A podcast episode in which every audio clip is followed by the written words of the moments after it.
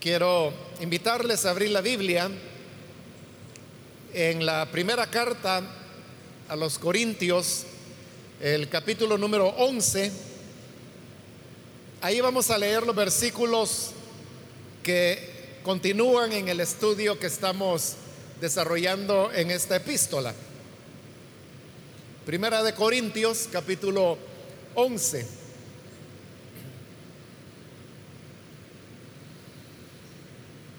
Bien, si lo tiene listo, dice la palabra del Señor en Primera de Corintios capítulo 11, versículo 2 en adelante. Los elogio porque se acuerdan de mí en todo y retienen las enseñanzas tal como se las transmití.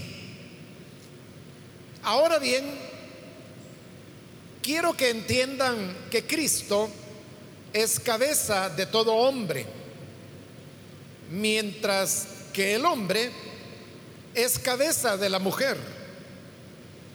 Y Dios es cabeza de Cristo. Todo hombre que ora o profetiza con la cabeza cubierta, deshonra al que es su cabeza en cambio,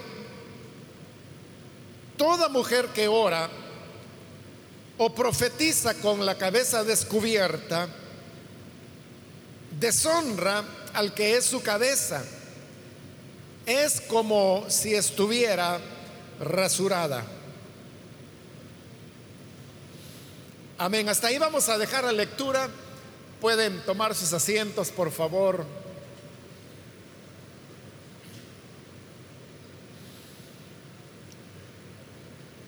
Este día seguimos adelante, como dije, con el estudio de Primera de Corintios, que en realidad, como le he explicado en otras oportunidades, contiene dos cartas de Pablo. Contiene Corintios A y Corintios B. Corintios A es la carta, la primera carta que Pablo envió a los Corintios a la cual los corintios le respondieron a Pablo y sobre la base de la respuesta que él recibió a su primera carta, escribió la segunda, que es Corintios B. Estas dos cartas eh, forman la suma de ellas lo que hoy conocemos nosotros como Primera de Corintios. La base para Primera de Corintios es Corintios B, es decir que tenemos Corintios B completa en esta primera carta a los, a los Corintios. Y de Corintios A lo que tenemos es que los redactores fueron tomando extractos y fueron intercalándolos dentro de Corintios B, de manera que así se formó lo que hoy nosotros conocemos como Primera de Corintios. La razón de explicarle esto es porque precisamente en este versículo 2, donde hoy hemos iniciado la lectura, ahí se produce otra vez un cambio de carta. Porque, como le expliqué en la última oportunidad, en el versículo 1 de este capítulo 11, junto con los versículos anteriores, habíamos vuelto a Corintios B. Pero a partir de este versículo 2 vamos a volver a Corintios A, porque este segmento que comienza en el versículo 2 de Primera de Corintios 11, que es donde inicié la lectura, hasta el final del capítulo, hasta el versículo 34, todo eso es un extracto que fue tomado de Corintios A. Y luego, ya en el capítulo 12, veremos cómo Pablo, o, más bien, la carta pasa a Corintios B, porque veremos cómo Pablo sigue respondiendo a las preguntas que los corintios le hicieron en una carta a él en respuesta y reacción a Corintios A, que él había enviado, como dije inicialmente. Entonces, tengamos en cuenta que a partir de este versículo 2 del capítulo 11 hasta el final del capítulo, estamos de nuevo en Corintios A. Y los versículos en particular que hoy hemos leído, hermanos, son los que tratan acerca de cómo debe ser la, la apariencia, voy a decir, o el vestido de la mujer en los cultos o celebraciones que la iglesia realizaba. En realidad, este segmento de Corintios A se enfoca en el culto cristiano. Entonces Pablo va a hablar acerca de dos temas. Primero, sobre el velo que también pudiera ser peinado que la mujer debe usar al asistir al culto en las comunidades de Corinto.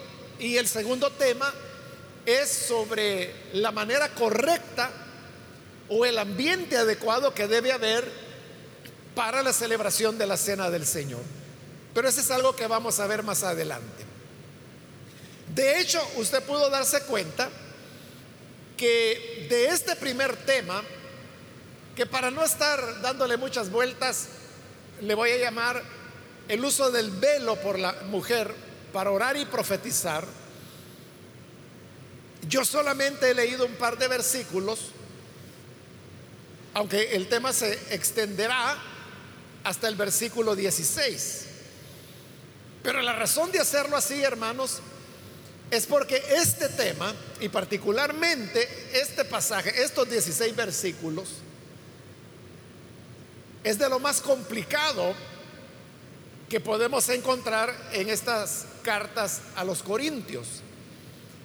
De tal manera que usted va a ver que cuando lleguemos al final, en el versículo 16, vamos a, darnos cuenta que en realidad no queda claro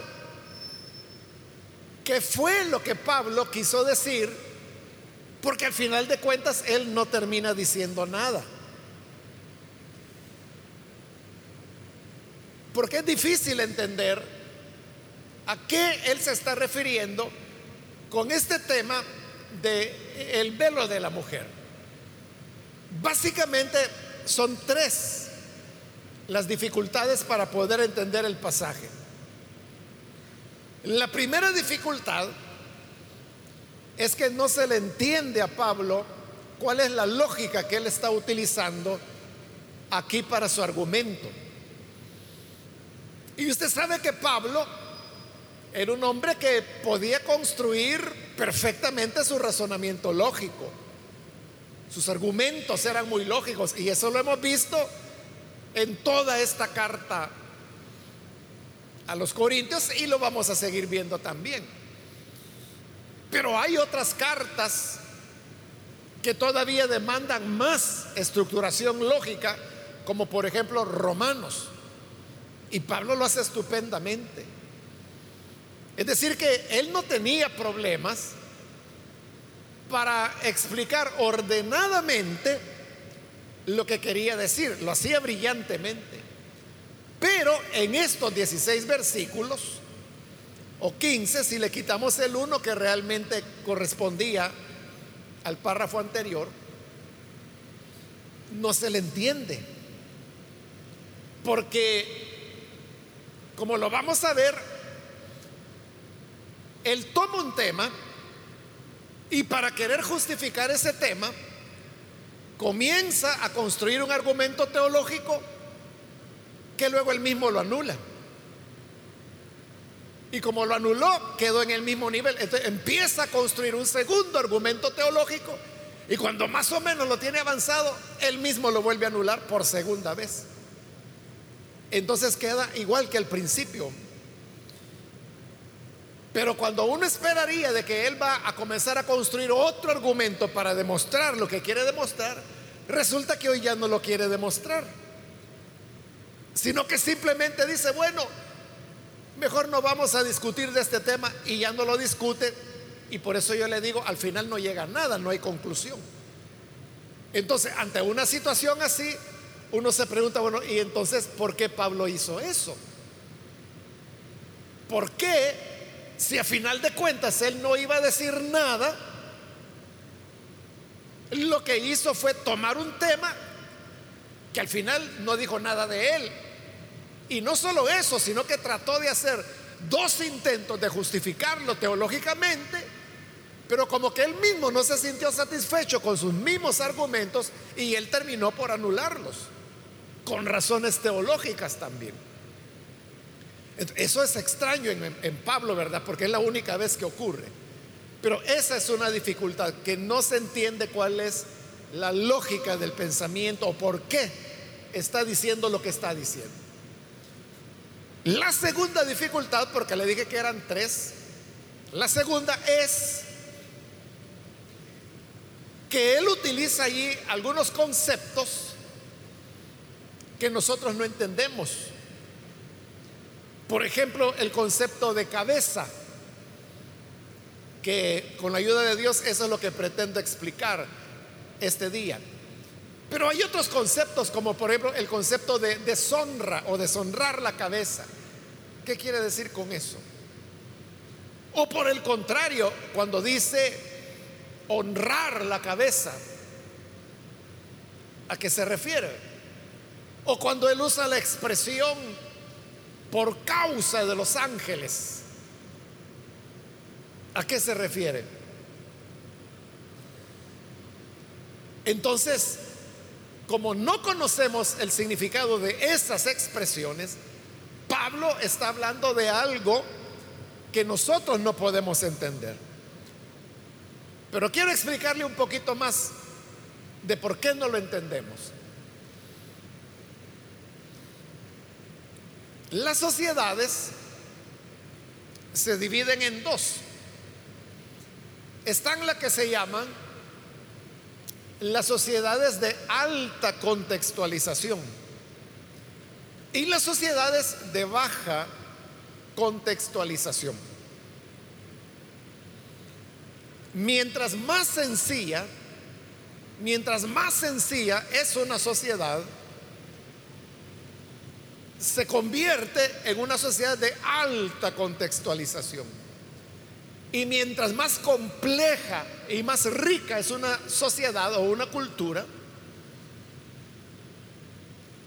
se convierte en una cultura de baja contextualización.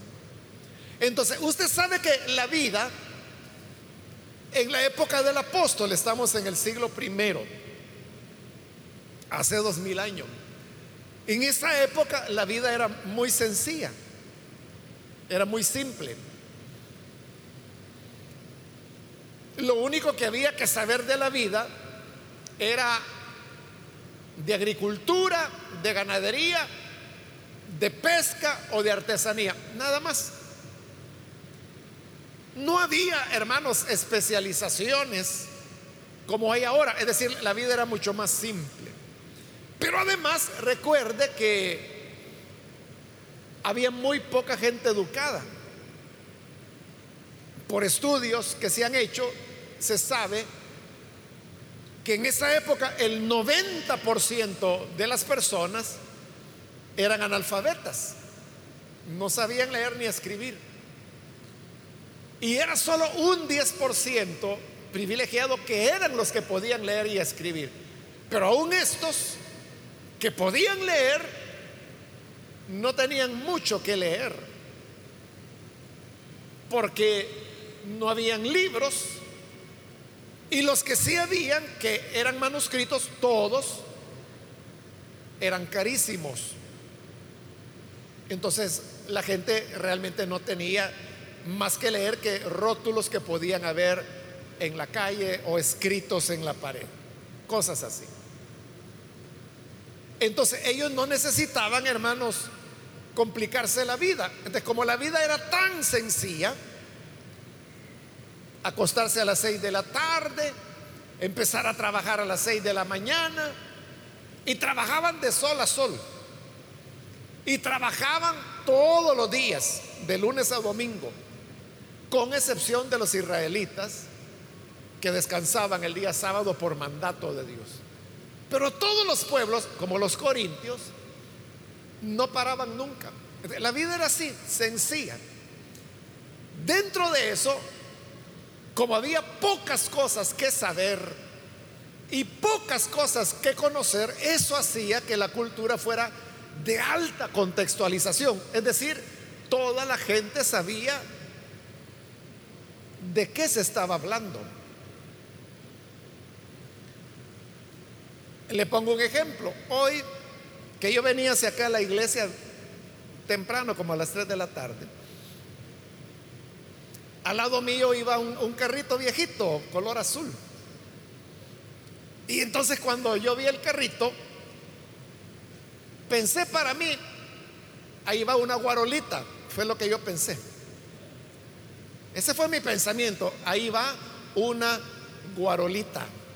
Pero luego yo me puse a pensar, bueno, ¿y esta palabra de dónde la hemos sacado nosotros? ¿De dónde viene guarolita?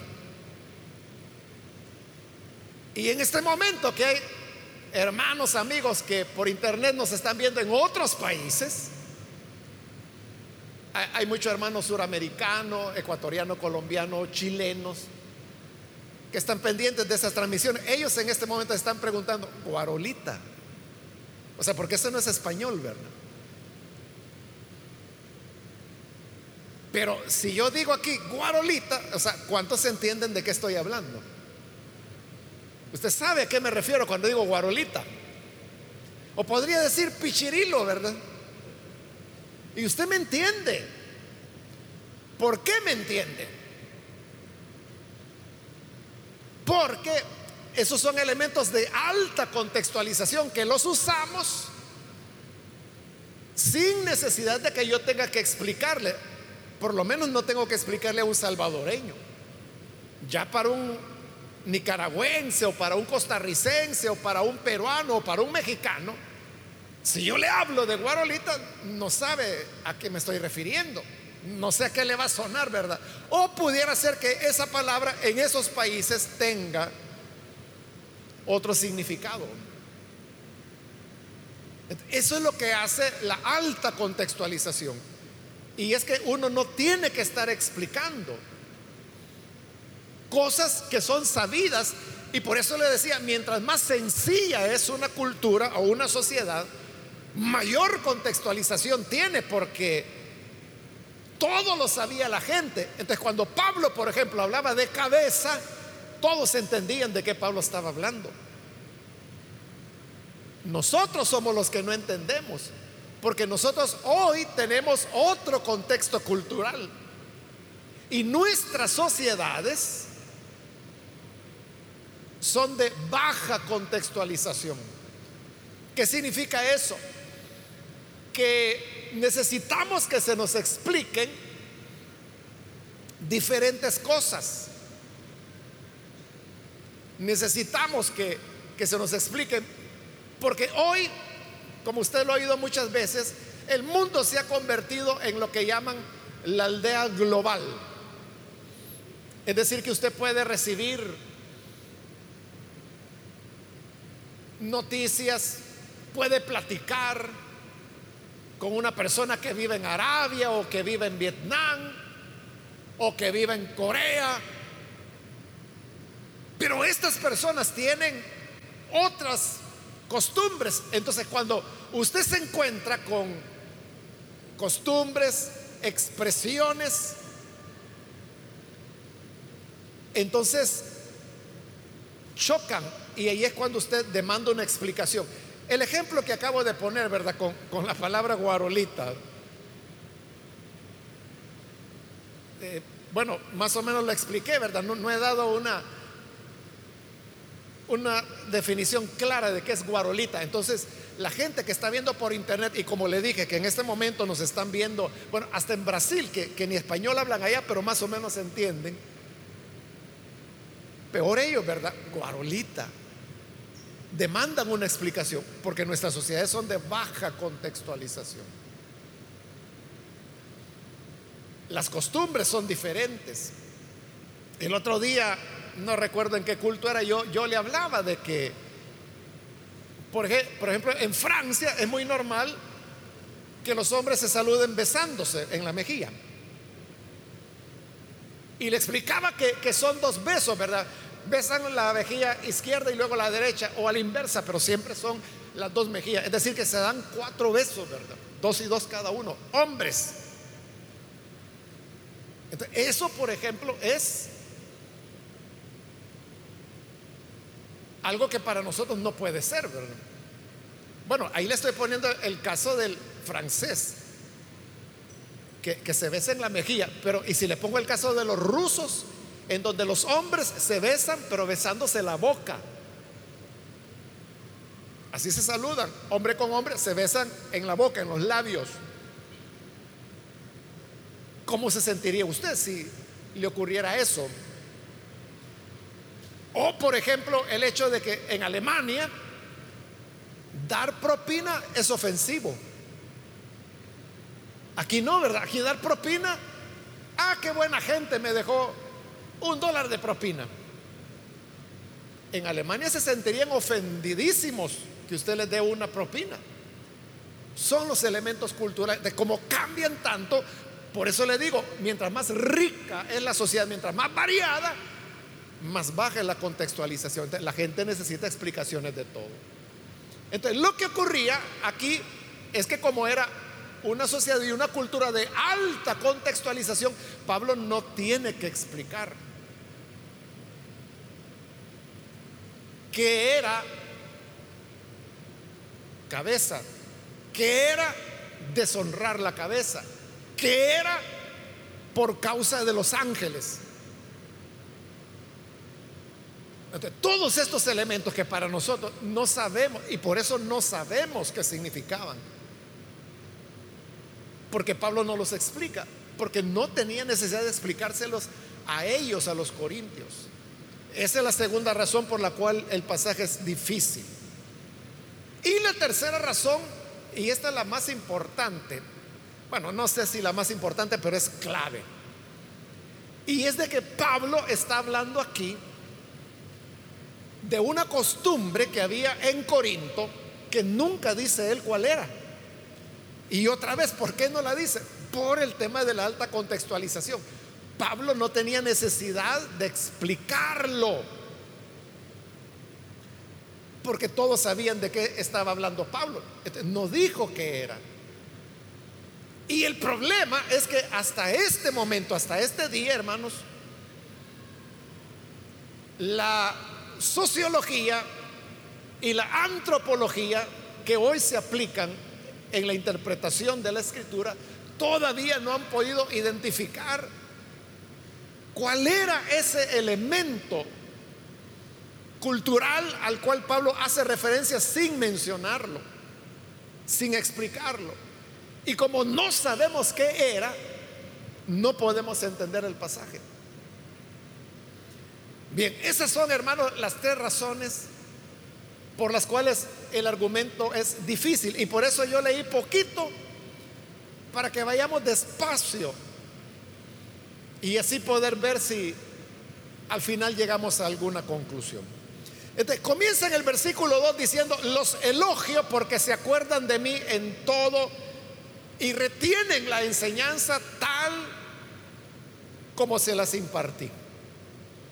Comienza Pablo con una introducción que es esa, elogiando a los corintios. Pero fíjese, él dice que los elogia porque retienen las cosas como él las enseñó. Pero todo lo que sigue de aquí en adelante son recriminaciones que él les va a hacer. Entonces, ¿por qué les dice que los elogia si los está recriminando? ¿Por qué les dice que guardan sus instrucciones cuando al llegar al tema de la cena del Señor, Él va a decir que están haciendo lo contrario de lo que Él enseñó. Entonces, si están haciendo lo contrario, ¿por qué Él dice que guardan las instrucciones? Esto ha llevado a pensar que realmente Pablo no menciona las cosas que ellos sí estaban guardando y por las cuales los elogiaba. y se dedica a hablar de lo que todavía no habían entendido o todavía no estaban observando. Y por eso es que solo menciona cosas negativas, porque quiere corregir lo, lo que está mal. Pero en cuanto a lo que está bien, Él está diciendo, hermanos, los elogio. Excelente. Entonces se introduce el primer tema. Que como le digo, por causa de simplificar las cosas, llamémosle el tema del velo. Aunque no es seguro de que Pablo esté hablando de eso, porque realmente la expresión que Pablo utiliza, literalmente lo que dice el griego es la cabeza hacia arriba o la cabeza hacia abajo. Eso es lo que así dice literalmente en el griego. Eso es lo que Pablo escribió. Él no está hablando de velo, no lo menciona. De lo que está hablando es de la cabeza hacia arriba o cabeza hacia abajo. Pero ¿qué significa eso? Ahí viene el tema otra vez de la contextualización. Ellos sabían de qué estaba hablando Pablo. Por eso es que hay dudas en que si Pablo estaba hablando de el velo, lo cual sería una interpretación de la cabeza hacia arriba, o si estaba hablando del peinado, que sería otra interpretación de la cabeza hacia arriba, en el sentido de que el pelo no estaba suelto, sino que estaba recogido hacia arriba. Entonces, ¿cuál de las dos cosas es verdadera? Ahí está una dificultad. No podemos saberlo, porque las dos cosas son valederas. Pero tradicionalmente se ha traducido, como aquí acabamos de leerlo, o lo vamos a ver, porque todavía no lo ha mencionado, como que si fuera un velo. Y por eso digo que para no estarle dando tantas vueltas y para simplificar, digamos que aquí está iniciando el tema del velo. Entonces comienza en el versículo 3 cuando dice, ahora bien, quiero que entiendan que Cristo es cabeza de todo hombre, mientras que el hombre es cabeza de la mujer y Dios es cabeza de Cristo. Aquí aparece ya el primer concepto que le dije que nosotros lo entendemos de manera diferente cuando Pablo habla de cabeza. Cuando nosotros hablamos de cabeza, lo que entendemos es que se trata de, autoridad, de mando. ¿Por qué? Porque hace poco, porque fue hace poco, ¿verdad? Hablando históricamente, hace poco, tiene ya siglos, ¿verdad? Pero relativamente es hace poco que el ser humano descubrió que en la cabeza nosotros tenemos el cerebro, que es el que regula todas las actividades voluntarias o involuntarias de nuestro cuerpo. Estos descubrimientos anatómicos que no se sabían en la época de Pablo son las que nos ha llevado a entender que en el cuerpo humano la cabeza es la que manda, la que dirige, la que tiene la autoridad, la que tiene la decisión. Pero esa es ahora. Ahora, como le digo, con estos descubrimientos relativamente recientes. Pero ¿cómo era en la época de Pablo? Para ellos, el, centro que nosotros hoy colocamos en el cerebro, para ellos estaba en las entrañas. Es decir, la voluntad de la persona estaba en las entrañas. Algunos pensaban que en el corazón, pero la idea era que donde nosotros tenemos los intestinos, ellos pensaban que aquí estaba el yo de la persona, la voluntad, la razón. Por eso es que hay expresiones de Pablo, por ejemplo, le estoy hablando de Pablo, Nuevo Testamento, ¿verdad? Expresiones cuando él dice que, por ejemplo, que hay que amar entrañablemente pero vea la palabra, entrañablemente, está hablando de las entrañas, que hay que amar con los intestinos, porque ellos así lo entendían, que aquí es donde estaba el mando. De manera que cuando Pablo decía, Cristo es la cabeza de todo hombre, no estaba hablando como nosotros lo entendemos hoy, ¿verdad? Era un significado diferente. Y a esto se suma, hermanos, que precisamente por estos conocimientos que tenemos de la fisiología humana, utilizamos la expresión cabeza para referirnos al que tiene mando. Entonces decimos, bueno, ¿quién es la cabeza aquí de este grupo?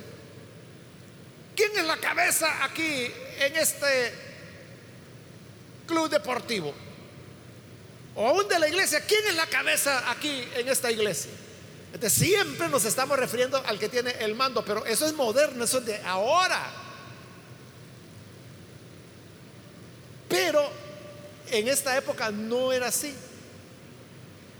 Entonces, cuando uno entiende desde una perspectiva moderna, eso es lo que se llama un anacronismo. Porque desde el presente, con otras ideas, queremos interpretar una carta que fue escrita hace dos mil años cuando no se pensaba así. Entonces uno tiene que despojarse de los conceptos actuales y familiarizarse con los conceptos de la vida hace dos mil años para saber de qué estaba hablando Pablo. Porque si no caemos en el error donde se ha caído en relación a este pasaje, que si se interpreta en el sentido de autoridad, entonces significaría que Cristo es la autoridad del hombre. El hombre sería la autoridad de la mujer y Dios sería la autoridad de Cristo. Por lo tanto, cubrirse o no cubrirse sería un tema que estaría relacionado con el tema de la autoridad. Pero no solo se está partiendo, como ya le dije, de una mala interpretación de lo que es cabeza, sino que además no se está considerando el texto. Porque mire qué cosa, en todo este pasaje no se habla del tema de la autoridad excepto en un versículo. Y el colmo es este, que en ese único versículo donde se menciona la autoridad es para decir que es la mujer la que tiene la autoridad. Lo contrario, ¿verdad? De lo que tradicionalmente se ha dicho. Entonces, ¿a qué se refería Pablo cuando hablaba de cabeza? Para ellos, en la antigüedad, cabeza era de donde se originaban las cosas. Si lo queremos entender más cerca de lo que los antiguos entendían por cabeza, podemos decir así, que ellos entendían cabeza como fuente. Fuente en el sentido que de ahí surge, de ahí nace. Entonces cuando dice, Cristo es la cabeza de todo hombre. Lo que ellos querían decir, lo que Pablo estaba escribiendo era, Cristo es la fuente de todo hombre. Porque así es. Cristo, usted sabe, es el creador de todo. Dicen las cartas que todas las cosas fueron hechas por Él. En Romanos, Pablo hace una doxología cuando dice que por Él y para Él son todas las cosas. Es decir, de Él viene. Y entre eso que todo viene de Él, viene el hombre también. Cristo es la fuente del hombre. Y luego dice, mientras que el hombre es fuente de la mujer. ¿Por qué Pablo dice que el hombre es fuente de la mujer. Lo va a explicar más adelante.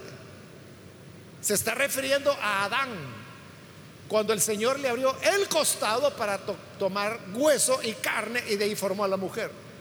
Entonces, ¿de dónde salió la mujer? Del costado de Adán. El hombre fuente de la mujer.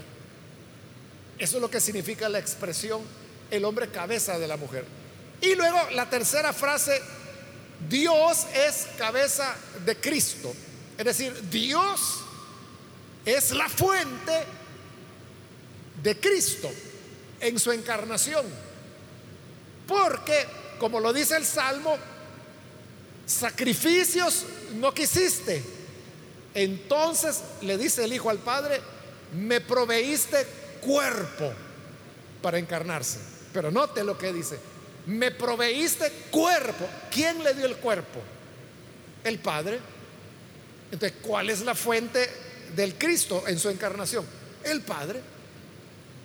Ahí tenemos claro que entonces fuente es lo que ellos entendían por cabeza. Ahora, sobre esa base viene la afirmación. La primera afirmación es el versículo 4. Todo hombre que ora o profetiza con la cabeza cubierta deshonra al que es su cabeza.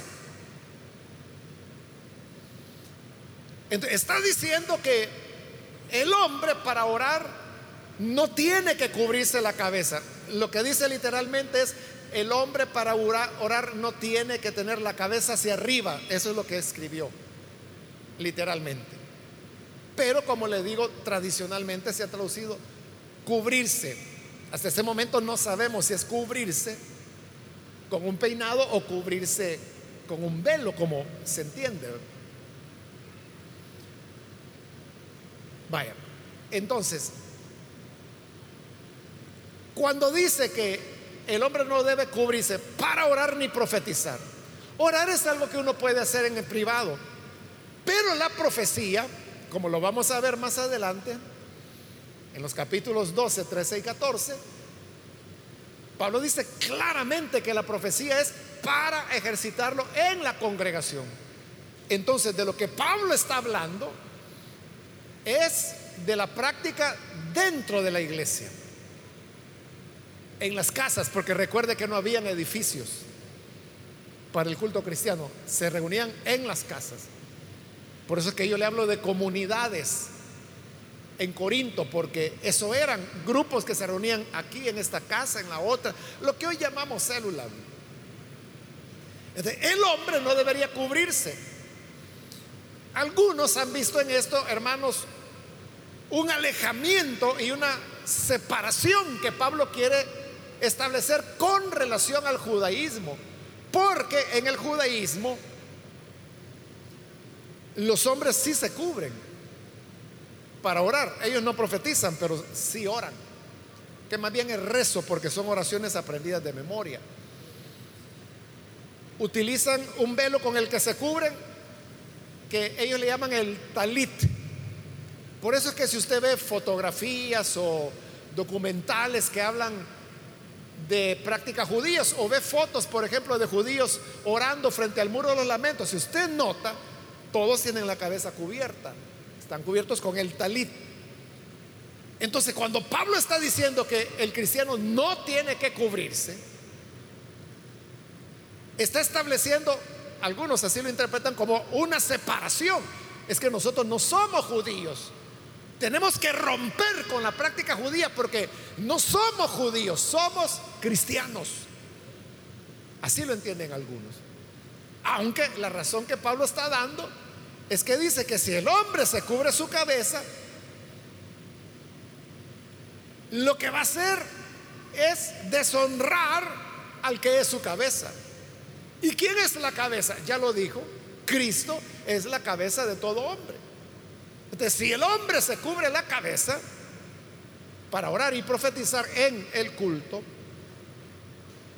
estaría deshonrando a Cristo. Pero ¿de qué manera? ¿Cómo lo deshonra? Ahí está el tema de la contextualización. Por eso le dije que la expresión deshonrar la cabeza, no sabemos. No sabemos a qué se refería Pablo con eso. O sea, ¿en qué podía ofender a Cristo o cuál era el pecado o cuál era lo malo de que alguien se cubriera la cabeza.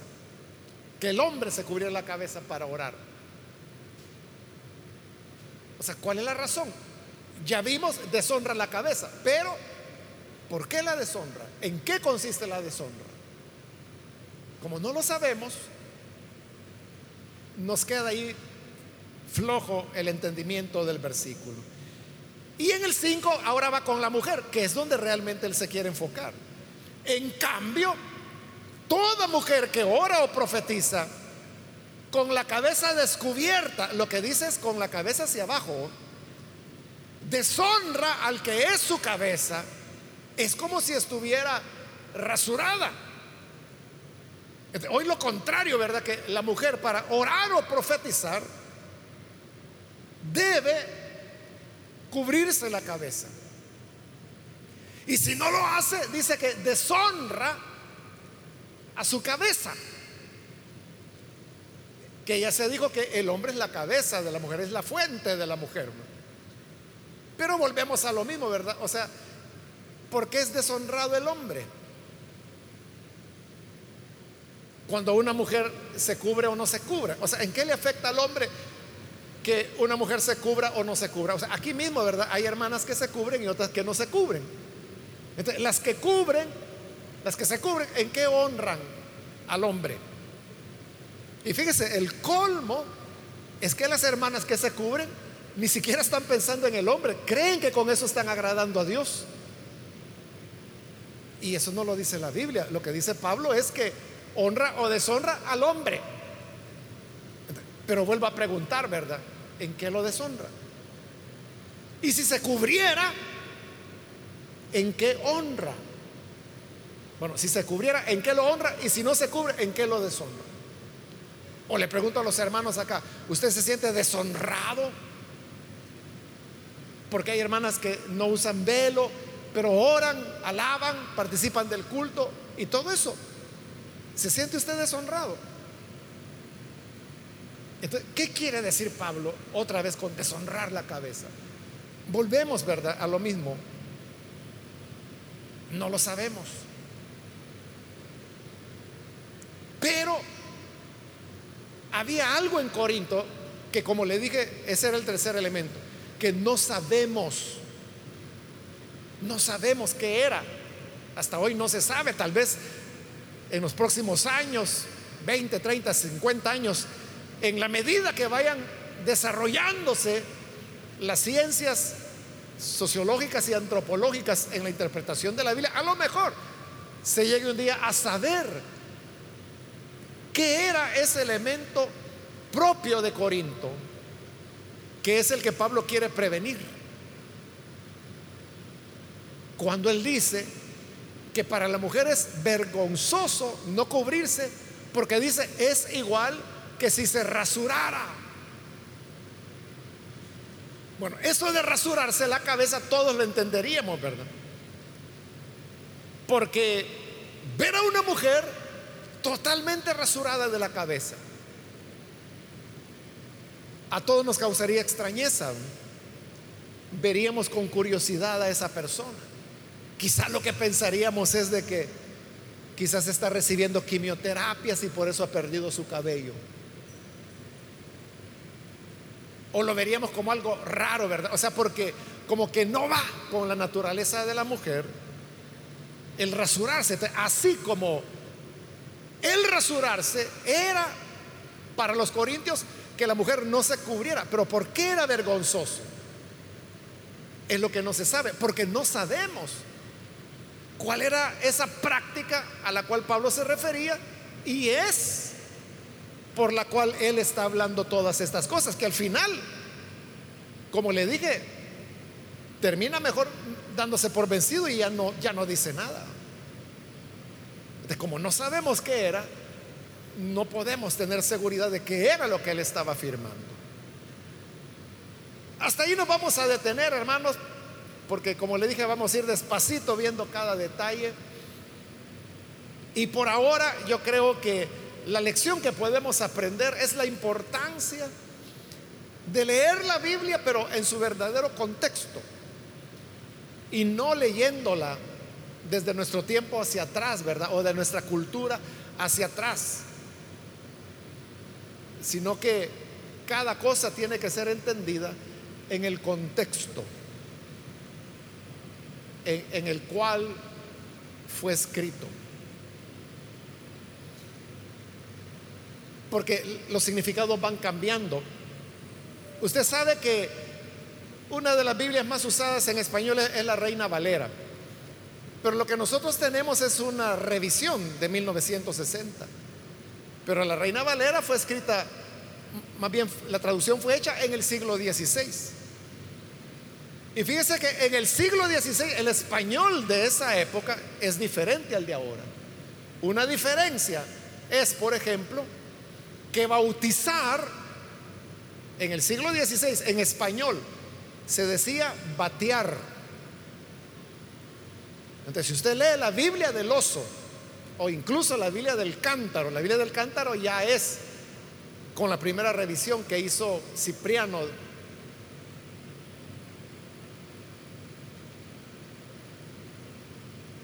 Y en las dos, en, la traducción de Reina Valera y en la revisión primera que hizo se me ha ido el nombre en este momento de Cipriano, el apellido más bien. Bueno, exacto, es, es Casiodoro de Reina, ¿verdad? Y Cipriano de Valera. Entonces ahí sale Reina Valera. Los dos utilizan la expresión batear. Pero ¿qué significa batear hoy? ¿Qué tal si un día yo le digo, hermanos, hoy tenemos gran gozo porque hoy nos vamos a batear a unos hermanos? ¿Qué significa? Que vamos a agarrar un bate y pobrecitos, ¿verdad? Pero ¿qué significaba? Bautizarlos. Entonces, y le estoy hablando de español y de hace poquito, del siglo XVI, hace 500 años. Entonces, no podemos aplicar los significados de entonces ahora ni los de ahora para entonces. Menos si son dos mil años, ¿verdad? Y menos si es en otra cultura. Y menos si es en otros idiomas. Del otro lado del mundo. Cada pasaje tiene que ser leído en su contexto. Y así vamos a entender realmente qué era lo que Dios, o qué es lo que Dios dejó escrito en su palabra para nosotros ahora. Vamos a cerrar nuestros ojos. Y antes de orar, hermanos, yo quiero invitar si hay personas que todavía no han recibido al Señor Jesús como su Salvador, pero usted ha escuchado la palabra y a través de ella usted se da cuenta que necesitamos conocer de la Biblia, pero conocer correctamente. Como lo dijo Agustín en una oportunidad, divide bien la Biblia y entonces todo encajará. Y eso significa no solo poner cada cosa en su lugar, sino que también interpretar correctamente. Y para poder interpretar, un paso necesario que hay que dar es el de recibir a Jesús como Salvador. Por eso yo quiero invitar, si hay con nosotros alguna persona que hoy necesita venir para recibir a Jesús como su Salvador, yo le invito para que en el lugar donde está se ponga en pie y así nosotros vamos a orar por usted. Cualquier amigo o amiga que necesita recibir a Jesús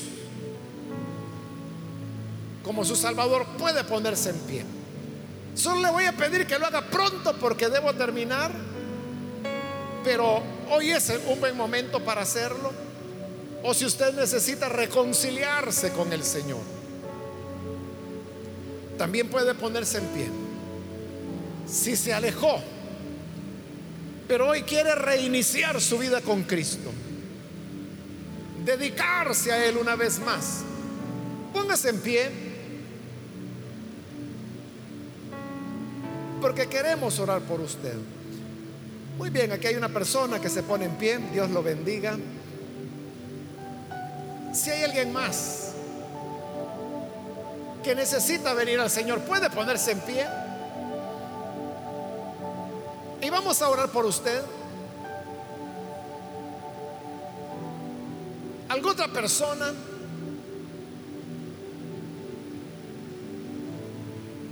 Ya sea que es primera vez que viene Jesús o que se reconcilia, puede ponerse en pie. Y vamos a orar por usted.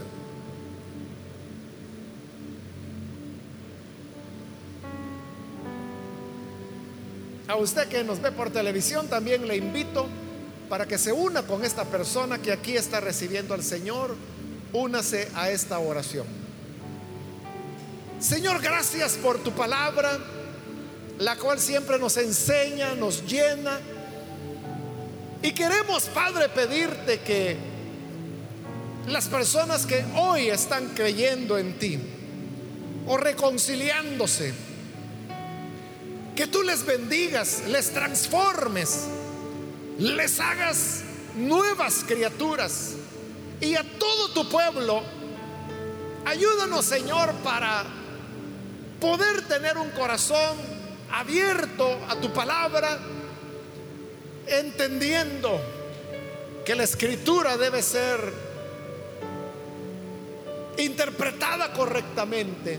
Danos la sabiduría y ayúdanos a atender las enseñanzas de los pastores para poder recibir estos elementos que nos ayudarán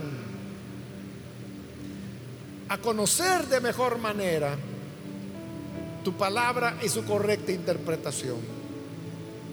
En el nombre de Jesús, nuestro Señor, lo pedimos. Amén.